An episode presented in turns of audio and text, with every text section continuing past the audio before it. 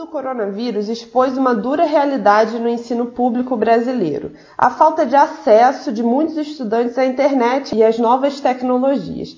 De que forma esse cenário prejudica a educação no Brasil, sobretudo nesse momento de pandemia que nós estamos vivendo? Bom, é importante entender que uh, no século XXI uh, a tecnologia vai estar presente no mundo de, do trabalho, uh, no exercício de cidadania, né, na formação de comunidades, em uma série de atividades, e o, a, os jovens que hoje estão na escola precisam ter uh, um acesso ao desenvolvimento de uma competência digital, independentemente de qual a profissão ou, ou a atividade empreendedora que eles vão adotar no futuro. Então, é um problema para a educação. A, vivência dessa situação durante a pandemia, ela precisa ser um pouco qualificada, no seguinte sentido, o que, que ocorre nela, né, nessa vivência. Primeiro foi uma situação de emergência, o que quer dizer que nem na saúde, nem na educação se imaginava o que era esse novo coronavírus mais até na saúde, que deveria uh, eventualmente ter uh, tido alguma possibilidade de acesso a essa informação e por razões bem compreensíveis não teve. Então, quando as escolas tiveram que interromper suas atividades, uh, ninguém estava preparado para a situação, inclusive porque não se conseguia imaginar quanto tempo ia durar a situação de crianças fora da escola. Né? Vários de nós ah, na educação achavam que por duas semanas e depois nós retornaríamos, como aconteceu, por exemplo, com a H1N1 ou outras situações uh, dessas uh, parecidas com essa.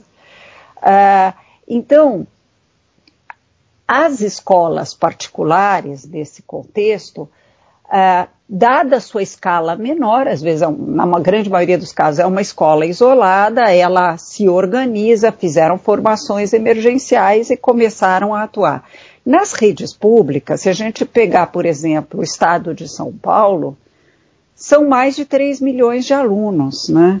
Então você tem que, primeiro, investigar quantos têm acesso à internet, criar mídias diferentes, internet, televisão, uh, documentos em papel com atividades. Uh, então a resposta demorou mais. Por que, que eu estou dizendo isso e não estou me focando só no digital?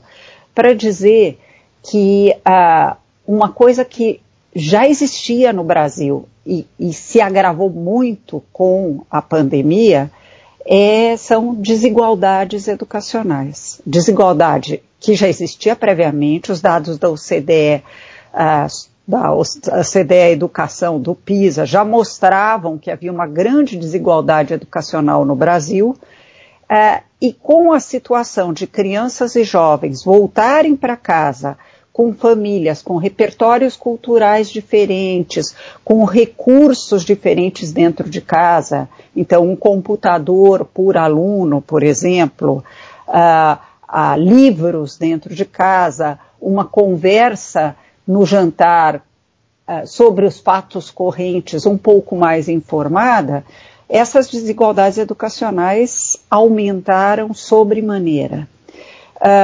Nesse sentido, uh, algo tinha que ser feito de uma forma muito forte. Isso não é só o caso do Brasil. O Brasil tem desigualdades educacionais maiores, mas eu participo de dois webinários semanais com o resto, com, com muitos países. Eu, falei, eu ia falar o resto do mundo, mas são 190 países que tiveram fechamento de escolas parcial ou total. Então, uh, nós a comunidade educacional internacional se organiza para discutir o que fazer frente a isso. E a grande maioria dos países adotou duas medidas que, que dialogam com o que nós vamos falar aqui. Uma delas é diversificar as mídias para que todos os alunos de escolas públicas possam ser atendidos. uh, poderiam pensar em não usar o digital, mas seria um grave erro, porque uh, há uma parcela, parcela de alunos de escolas públicas que tem acesso a isso, e isso pode ser, as crises são, são oportunidades muito interessantes uh, para quebrar paradigmas e para desenvolver competências que nós só temos embrionária na, nas escolas públicas. Então, usar, a, to, praticamente todos eles usaram uma combinação de online, televisão, e no caso brasileiro, a televisão é uma mídia já conhecida para fins educacionais no Brasil, rádio e uh, cadernos de atividade em papel. E o Brasil não foi uma exceção. Uh, todos os estados desenvolveram uma estratégia de aprendizagem em casa de uma maneira amadora, porque nós não tínhamos experiência nisso, uh, e muitas vezes com conflitos com Uh, Ministério Público, um procurador que não entendia por que fazer isso, ou por que, por que, que vai adotar online se nem todos têm acesso, ou às vezes com o Conselho Estadual ou Municipal de Educação que achava melhor não fazer nada. Foi, foi um processo, tá, está sendo um processo bastante doloroso, com interrupções legais, enquanto as crianças de escolas particulares têm tido isso quase que desde o início uh, e com usando recursos um pouco mais sofisticados. Por outro lado, esse aprendizado, nós estamos aprendendo ao fazer, né? Tem uma expressão em inglês que é learning by doing. Nós estamos aprendendo ao fazer. Mas esse aprendizado uh, vai ser riquíssimo para o momento pós-pandemia, para que nas escolas a gente possa finalmente olhar para uma das competências estabelecidas na base para os alunos, que é a competência digital, e nos preparar para de fato lidar com isso em todas as escolas públicas que atendam, que atendem pelo menos o fundamental e o médio.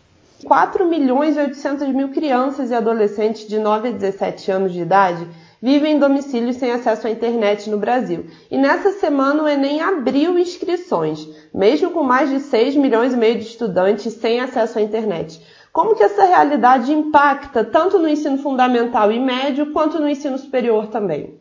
Vamos começar com o ensino médio e com as chances de futuro dos jovens. Uh, é, é de uma insensibilidade profunda o que o MEC fez, de não adiar ou de imaginar que bastaria adiar duas semanas. Por quê?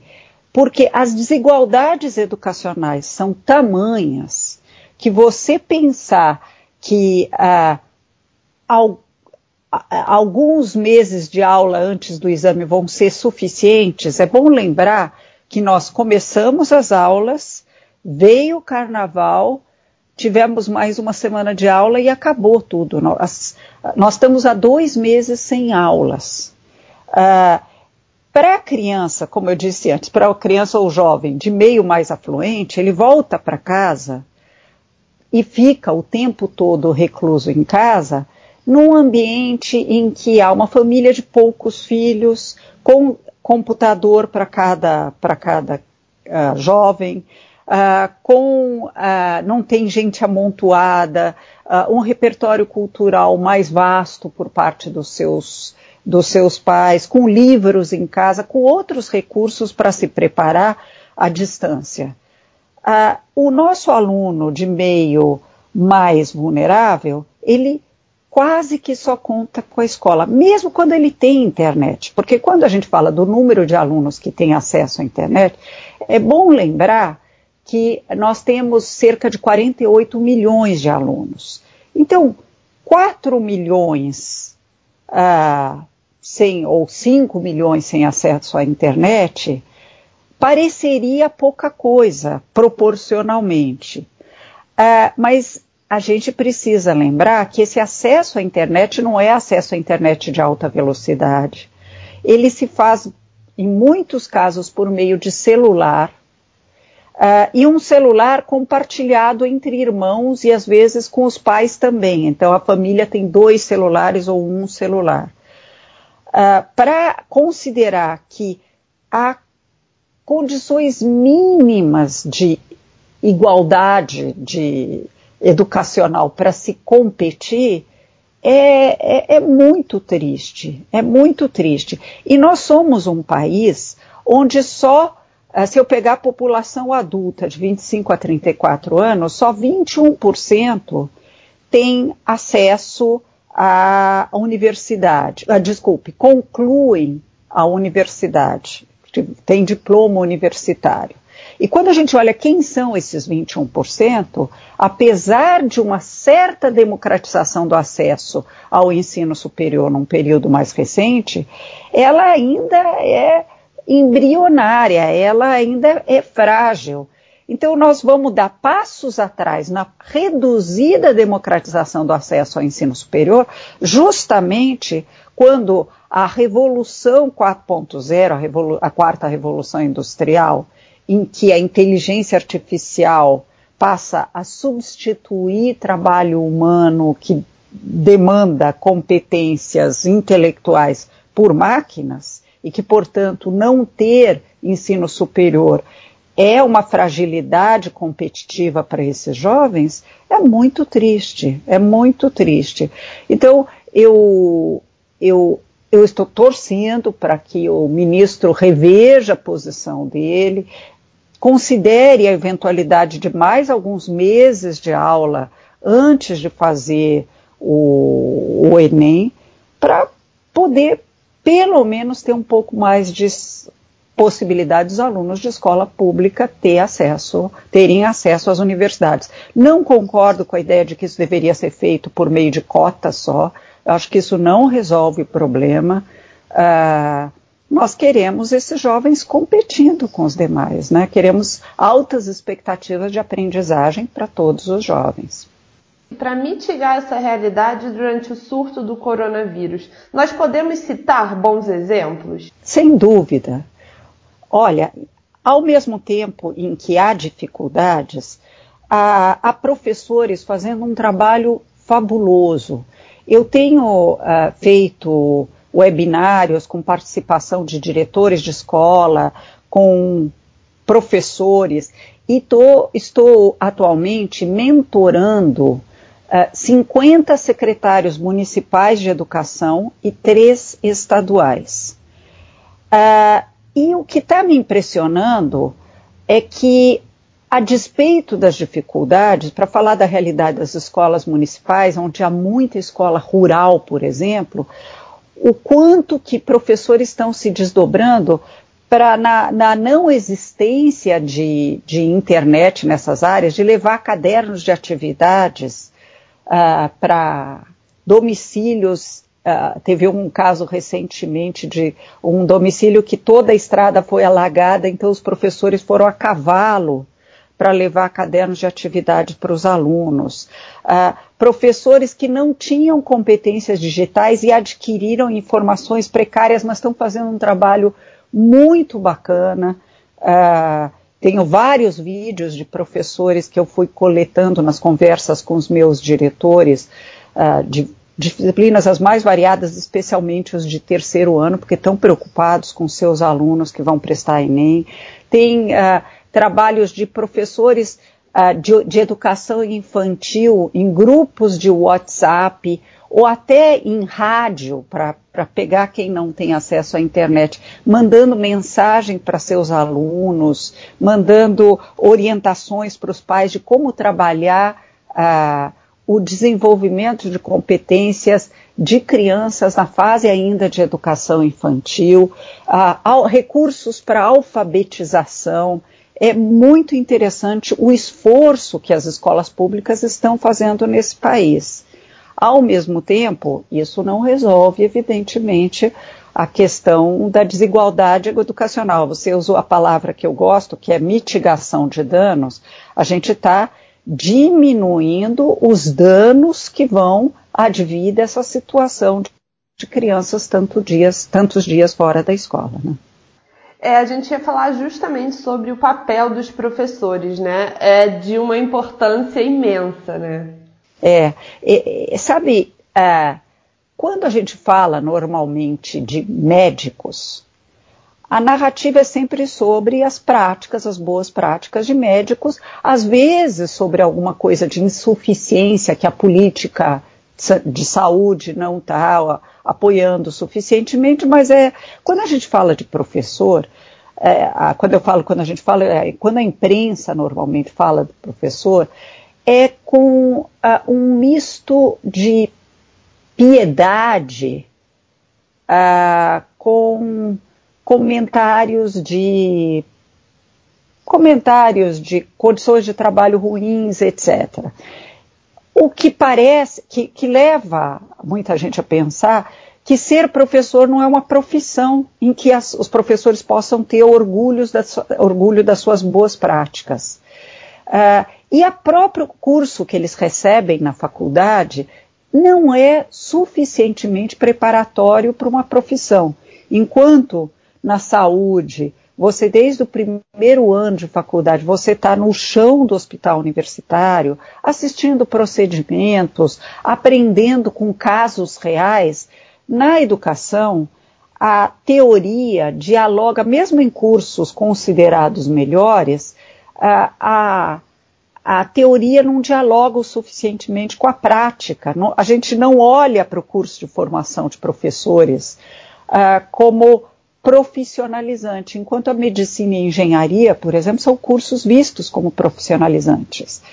E isso prejudica ah, as condições de atuação do professor e acaba desenvolvendo em alguns professores uma autodesvalorização. E eu acho que um dos efeitos, para mim, do que nós estamos vivendo hoje é a percepção de que há professores que são profissionais fantásticos. Não estou falando de histórias de heroísmo, como essa que eu contei, por exemplo, de ir a cavalo, mas as próprias aulas deles, porque agora, como há muitas aulas virtuais, a gente está assistindo essas aulas. Eu estou tendo a chance de assistir várias dessas aulas virtuais e uh, me impressiona muito uh, o fato de que muitos professores, a despeito da formação inicial uh, inadequada, a, despeito da baixa atratividade da carreira, estão conseguindo fazer um trabalho bom. Eu espero que na volta, no retorno, a, na volta às aulas, né, no retorno às atividades dos professores, a gente construa a partir tanto do acesso que os professores, maior que os professores tiveram ao, a uma atividade de ensino digital, quanto a essa percepção renovada da profissão de professor, né? que a gente tem que olhar para isso muito mais. Né? A gente falou bastante sobre a ação dos professores, né? Mas além disso, na opinião da senhora, o que, que também pode ser feito além para a gente poder é, superar essa pandemia, né? Como você comentou, diminuindo esses danos? Olha, primeiro os secretários ah, de educação têm que considerar que a atividade deles é defender o direito de aprendizagem de todos os alunos a despeito do que estamos vivendo. Tenho visto secretários que tem atuado com muita garra nesse sentido. Infelizmente, há outros que não perceberam, que começam a olhar, mas os meus professores talvez estejam. Ninguém está dizendo para os médicos e enfermeiros não trabalharem nesse momento. Uh, os professores estão, em sua grande maioria, em teletrabalho. Os diretores de escolas, em muitos casos, estão indo para as escolas para poder imprimir materiais, para poder organizar a distribuição de cestas básicas, para substituir a merenda escolar, especialmente para as famílias uh, com maiores fragilidades. Uh, e o importante é perceber que de todas as políticas sociais, e um dos grandes danos é um dano social que a gente vai viver na, na pandemia, a que mais emancipa é a educação porque ela constrói as bases uh, para uma, uh, uma possibilidade de uma sociedade meritocrática a partir uh, de igualdade de oportunidades. Né? Então, cabe à política pública enfatizar educação. Eu tenho ouvido aquelas falas que acontecem uh, uh, num determinado horário da tarde, reportando como está a situação de falecidos, de, uh, de avanços na conquista de vacinas de vários países, e está sempre lá o ministro da Educação. Na, no nosso caso, infelizmente, a, a, postura coordenadora desses esforços todos do MEC tem sido uh, quase inexistente, muitas vezes a reboque dos estados e municípios. Nós somos uma federação e eu acho bom que haja muita, muitas iniciativas municipais e estaduais, mas nós somos uma república, nós somos uma unidade. A União tem um papel e está na Constituição. No caso da União, a resposta tem sido extremamente frágil e não tem sido proativa. Agora falando mais sobre o processo de aprendizagem, o que, que, realmente mudou até agora? De que forma né, o coronavírus veio transformar o processo de aprendizagem no Brasil? Bom, é importante dizer que o processo de aprendizagem no Brasil, por um lado, vive uma crise, nós vivemos uma crise de aprendizagem, né, um documento do Banco Mundial que mostra essa crise de aprendizagem. Se a gente não acreditasse nisso, bastaria dois números para constatar que nós vivemos isso, que 55% das crianças, por exemplo, saem analfabetas no Brasil no terceiro ano do ensino fundamental. E uh, no ensino médio, né, no terceiro ano do ensino médio, só 9,1% dos alunos têm os conhecimentos necessários uh, em matemática. Uh, então, vivemos de fato uma crise de aprendizagem, apesar de só termos, né, apesar de ter um dado positivo nisso, que é o fato de que finalmente nós universalizamos o acesso ao ensino fundamental 1 e 2 e avançamos muito no acesso ao ensino médio. Então, a gente conseguiu colocar crianças e jovens na escola, mas eles não estão aprendendo como deveriam. Ah, frente a esse quadro, mesmo dentro desse quadro, ah, houve alguns avanços no, no período recente. Um deles é finalmente a gente ter algo que possa ser chamado de um currículo nacional.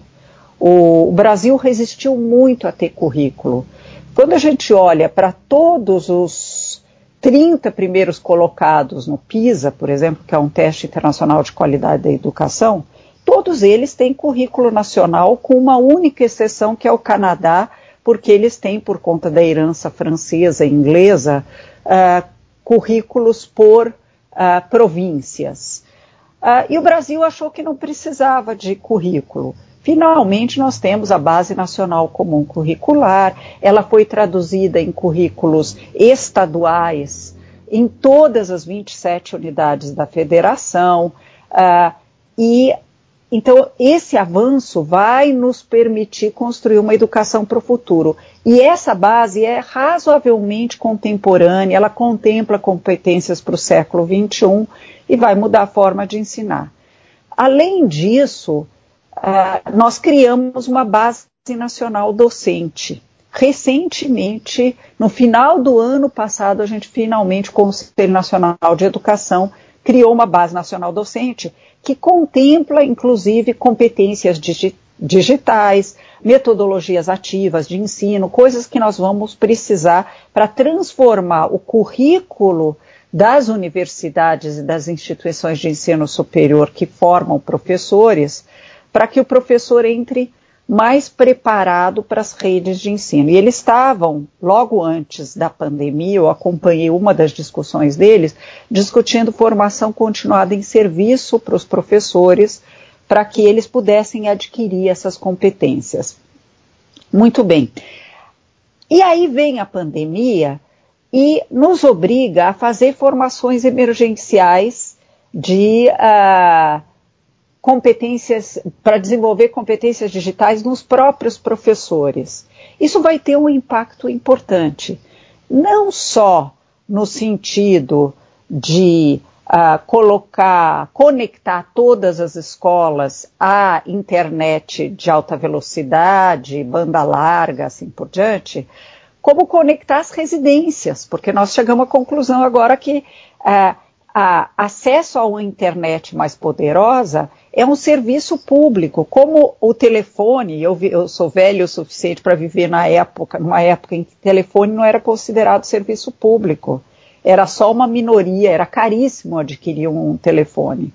E hoje é um serviço público. A internet de alta velocidade vai ser fundamental ah, para estar tá presente em todas as áreas, não só por conta da educação, mas da saúde, da telemedicina, né, de outras funcionalidades que se tornaram urgentes e foram até reguladas durante a pandemia. No caso da educação, então, tem esse, essas questões. Acontece que com essas, mesmo com essas formações emergenciais, alguma coisa aconteceu que se nós, e eu sou otimista, se nós consolidarmos essas competências na formação continuada em serviço dos professores, nós vamos ter uma base sólida uh, para desenvolver com esses professores uma outra forma de ensinar. No século XXI, com a juventude de hoje, não faz mais sentido, não é só a questão do computador, uh, não faz mais sentido eu ensinar uh, com o professor escrevendo no quadro negro e os alunos anotando num caderno. Cada vez mais a gente tem constatado isso no PISA, que não é suficiente decorar datas e eventos, uh, não é mais suficiente decorar a tabela periódica ou a capital de países. Nós temos que aplicar conhecimentos adquiridos em situações da realidade. Então, é muito mais desenvolver pensamento sistêmico e resolução colaborativa de problemas com criatividade usando os conhecimentos adquiridos pelos professores. Para isso, eu preciso muito de metodologias ativas de ensino e preciso uh, de uh, eu preciso de estar tá conectado no mundo digital. Então, uh, vai mudar, eu acredito, eu sou otimista, eu acredito que vai mudar muito a forma de ensinar, inclusive nas escolas públicas, nos próximos anos. Como a senhora vê a educação no Brasil após o surto passar? O que, que vai precisar ser feito? Eu acho que, a, a despeito dos problemas fiscais que a gente vai viver, e não serão poucos, eu acho que foi ficou clara a necessidade uh, de, de se colocar internet de alta velocidade em todas as escolas, inclusive as escolas rurais, eu diria até mais nas escolas rurais, porque você ainda tem turmas multisseriadas, então o professor precisa de equipamentos uh, para poder apoiá-lo. E hoje, com as plataformas adaptativas, que é uma, uh, são ferramentas que te permitem uh, fazer a, apoiar o, o, professor nas avaliações formativas para identificar exatamente os gaps de aprendizagem dos alunos e poder direcioná-lo para aulas digitais que resolvem esses problemas de aprendizagem, uh, você vai ter que ter isso instalado em todas as escolas do país e, de preferência, num curto espaço de tempo, conectar as residências também. Uh, nós vamos ter que fazer uma formação, nós vamos ter que resolver a questão da volta às aulas, que não vai ser uma, um processo, eu estou acompanhando em vários países como que já começaram a retornar, vai ser um processo feito em rodízio, e ao fazer em rodízio, as crianças vão ter que ficar alguns dias em casa e alguns dias na escola, com atividades para casa nos dias que eles estão em casa.